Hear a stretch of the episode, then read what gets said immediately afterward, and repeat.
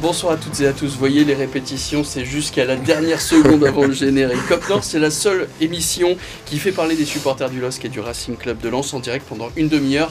Et au sommaire, ce soir, les 100 et or qui sont toujours invaincus cette saison, qui font même le meilleur début de saison de leur histoire, mais ils ont concédé le nul 0 à 0 sur la pelouse de Nantes hier. Alors la faute à la fatigue ou à un abus de confiance, on posera la question à nos supporters en plateau ce soir. Le LOSC, lui, s'est imposé 2-1 face à Toulouse grâce à début de Jonathan David et une merveille de passe de Benjamin André pour Adam Ounas. Un, un match aussi marqué par les titularisations de Lucas Chevalier et Lenny Yoro, deux jeunes issus du centre de formation. Et puis on parlera aussi de la trêve internationale ce week-end. Il n'y a pas de match pour nos deux équipes, mais 9 joueurs sélectionnés à Lens et 10 à Lille, donc forcément pas de repos pour eux.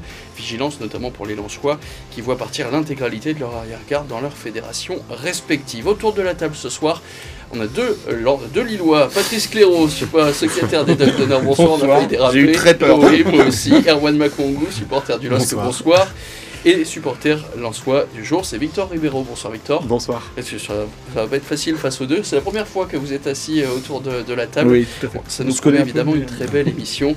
Et si vous voulez rejoindre l'équipe, à prendre peut-être la place qui manque pour faire face euh, à, Patrice, à Erwan ou, même à Victor, eh bien vous pouvez nous envoyer tout simplement un message via les réseaux sociaux et vous pouvez d'ores et déjà réagir à tout ce qui va être dit ce soir grâce au hashtag COPNOR. On attend vos messages.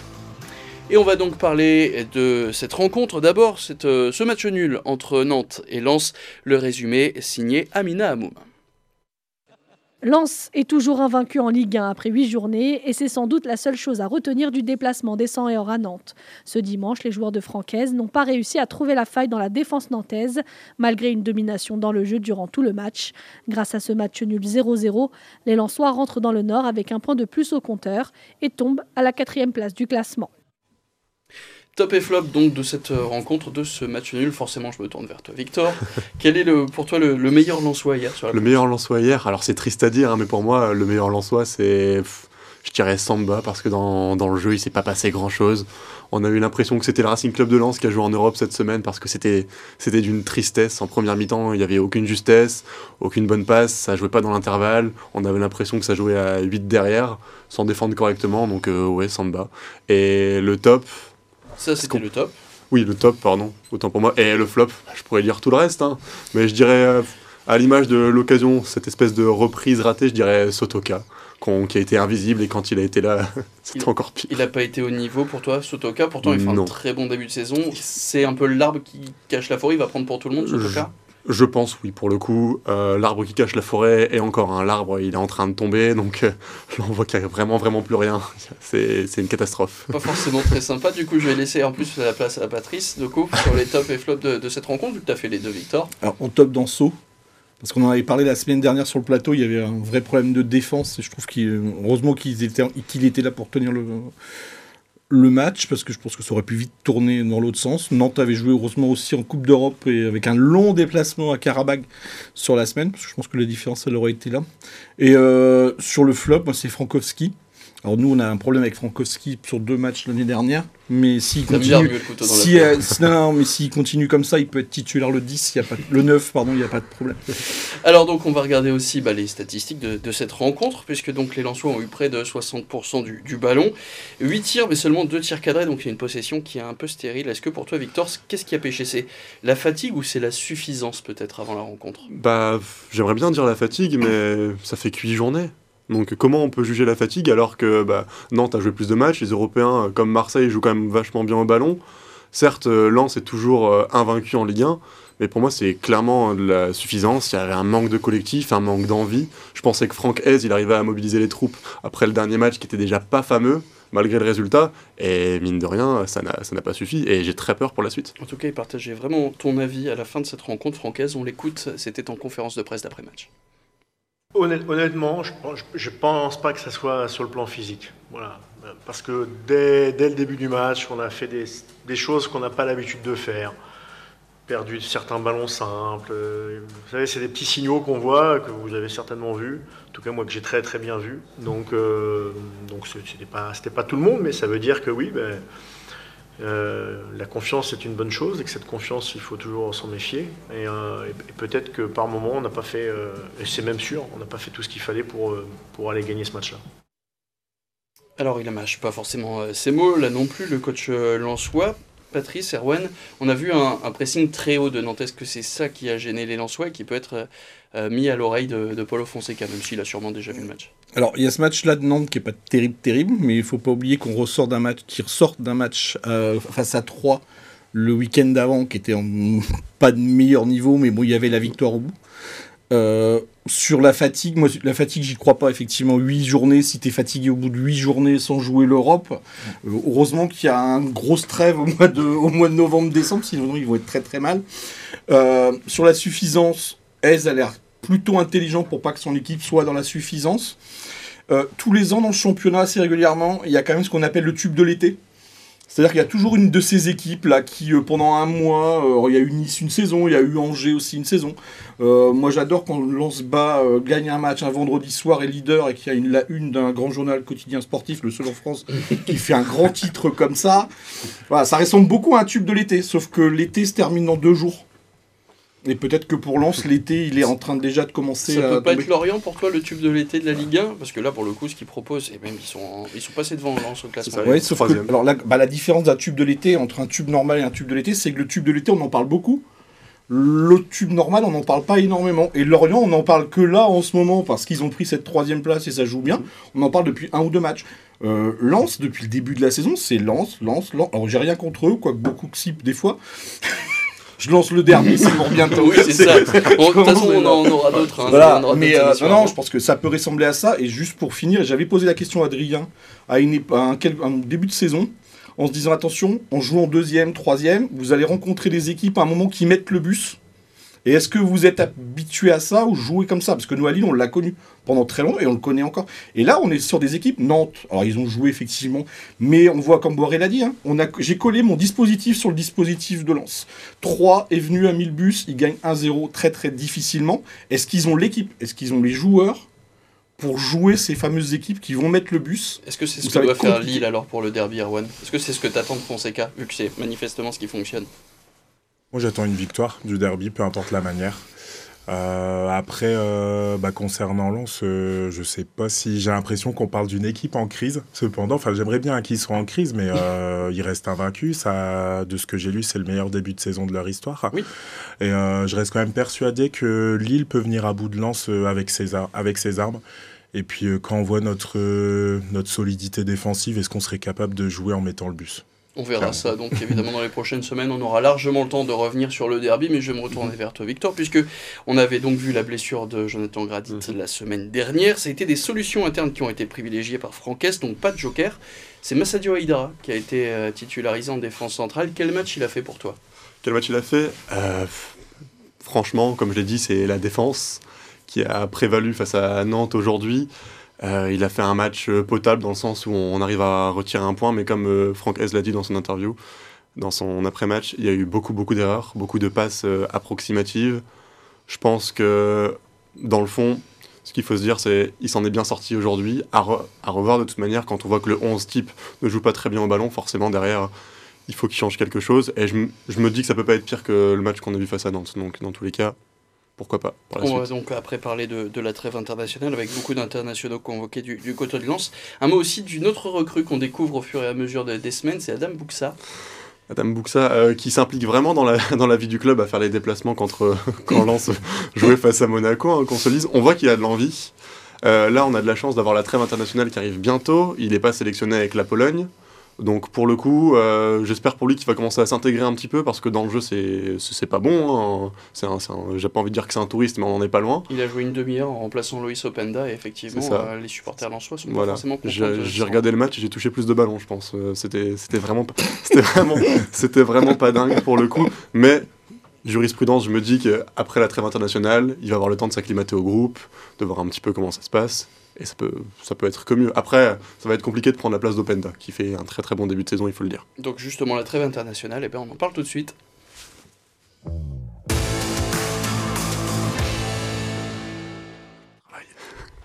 On va faire un point d'ailleurs sur les internationaux convoqués du côté de la Gaillette. Il y a Nick Pandor, Kevin Danso, Jean Odana, Facundo Medina, Premisla Frankowski, David Pereira da Costa, euh, Louis, Loïs Openda et Seko euh, Fofana, sans oublier Sadio Aïdara.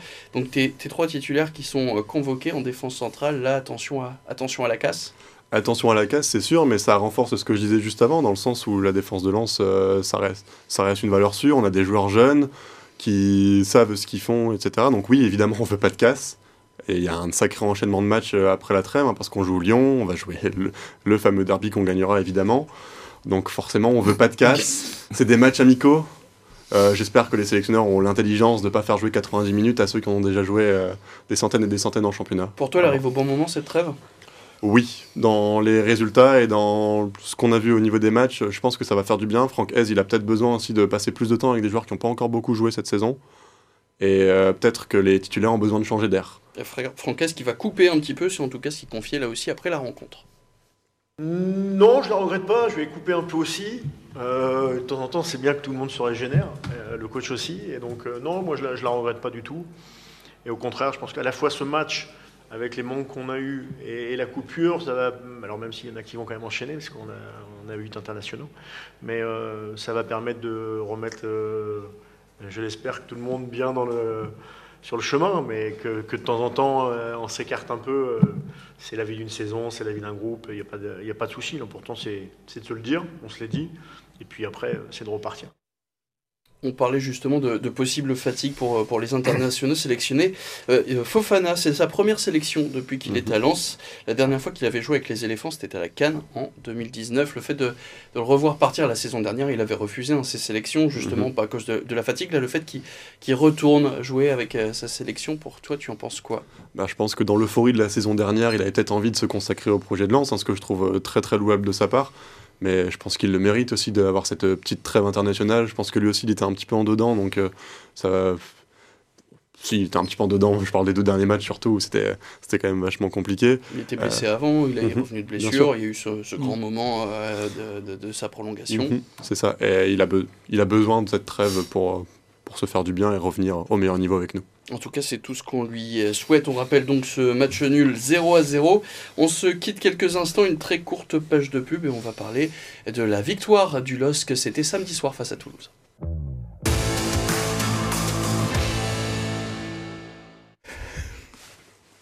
Et avant de parler de cette victoire de Lille, c'était samedi soir contre Toulouse.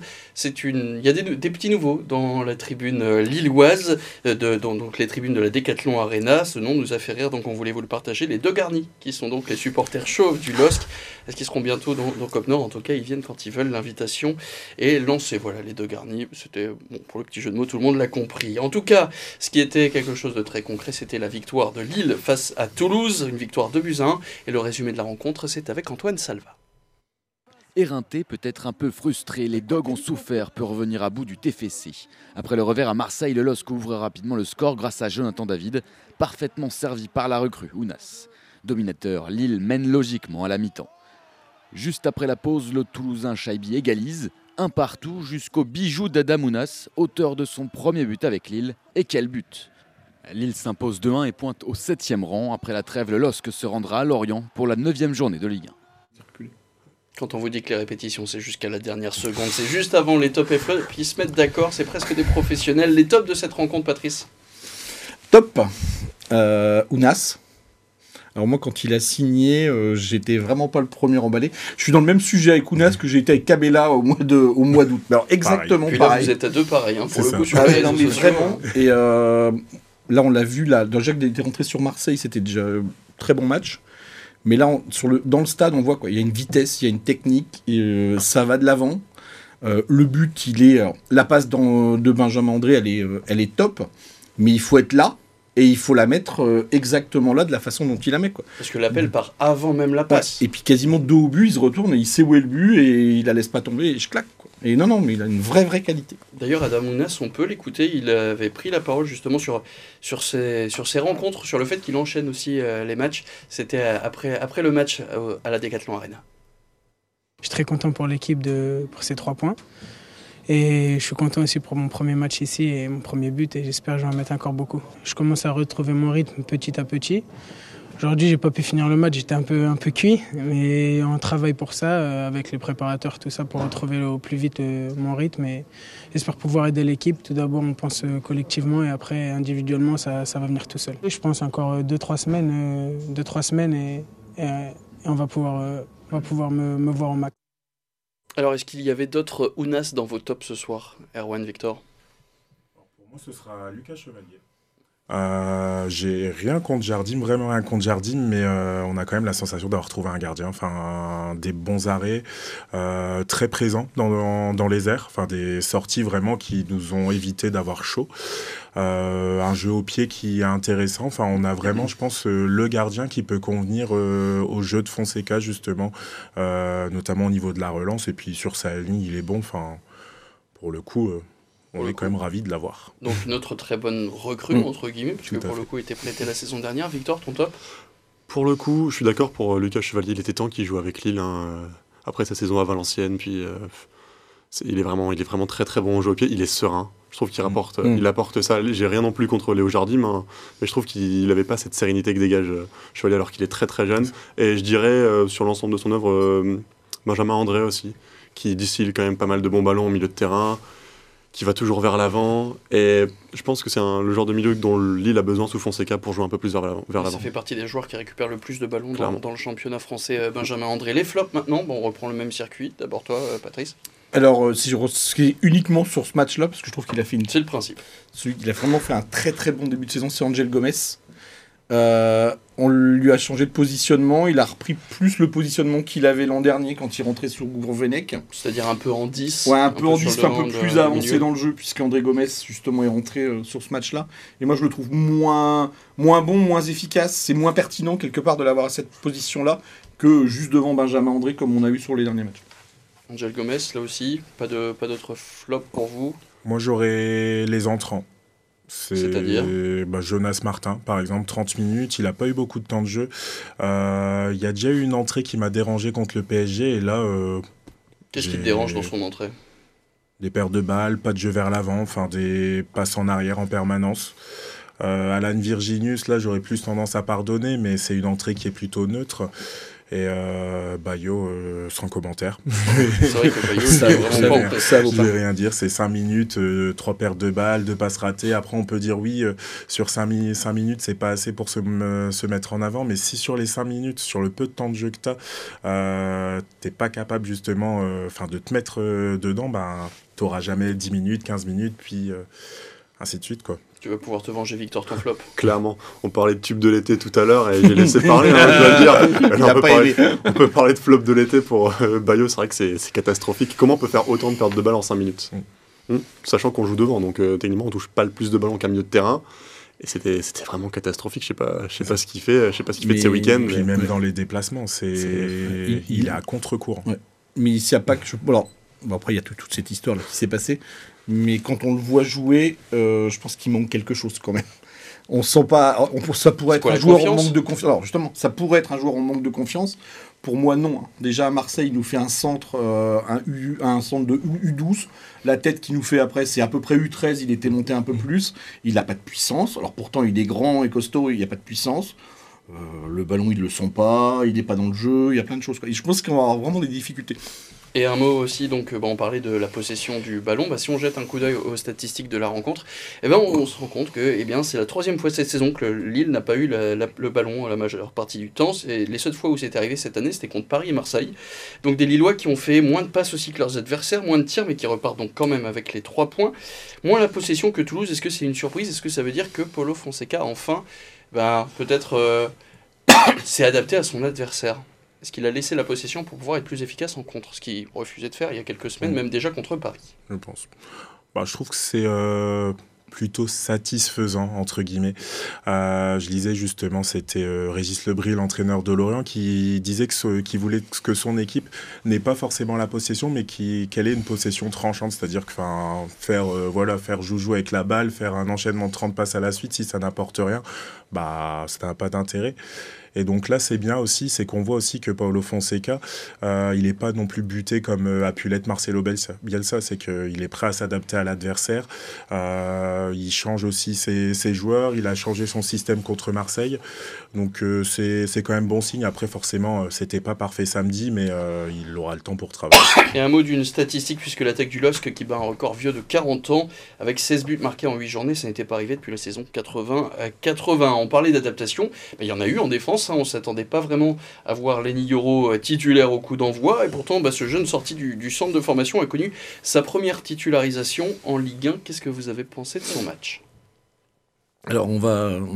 Il, est 2005 de mémoire, donc il a, il a 16 ans.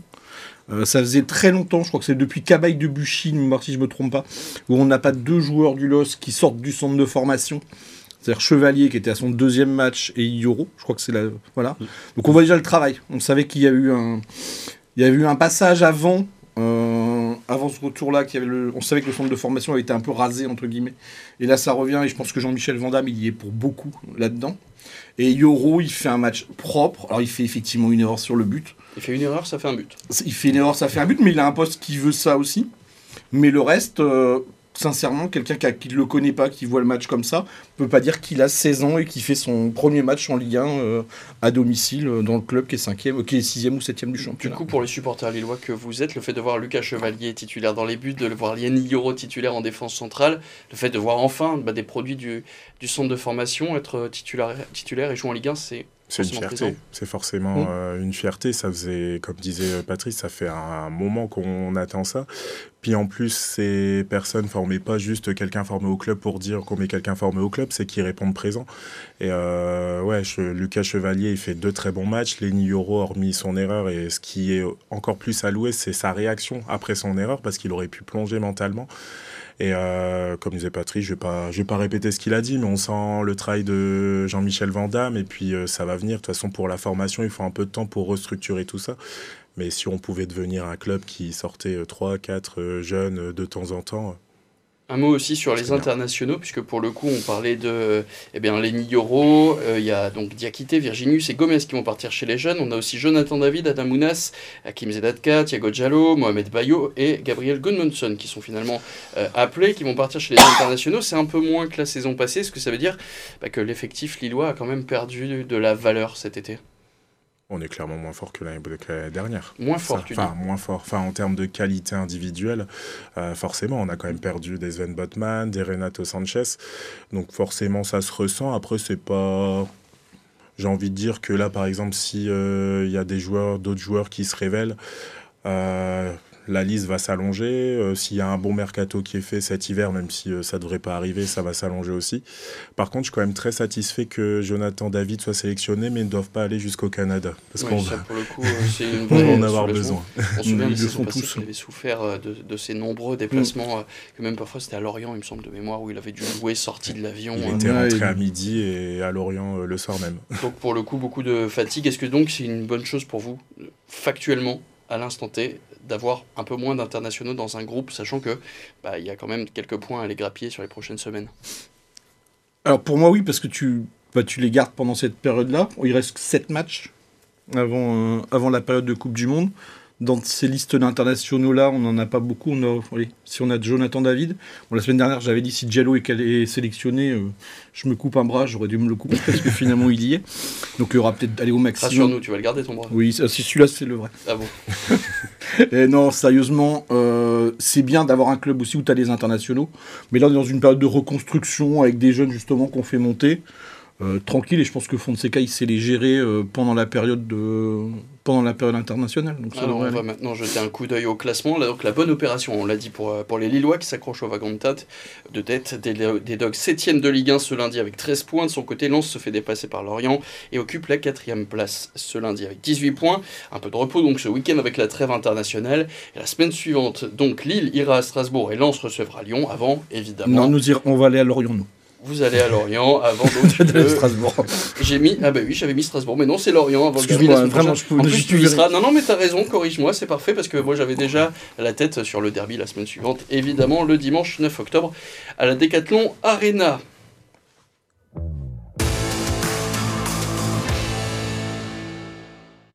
Merci Patrice, Erwan et Merci Victor d'avoir été ce Pas soir dans ce COP Nord. Merci à Théodore Anjon à la réalisation de cette émission. Merci à la rédaction de RMC Sport.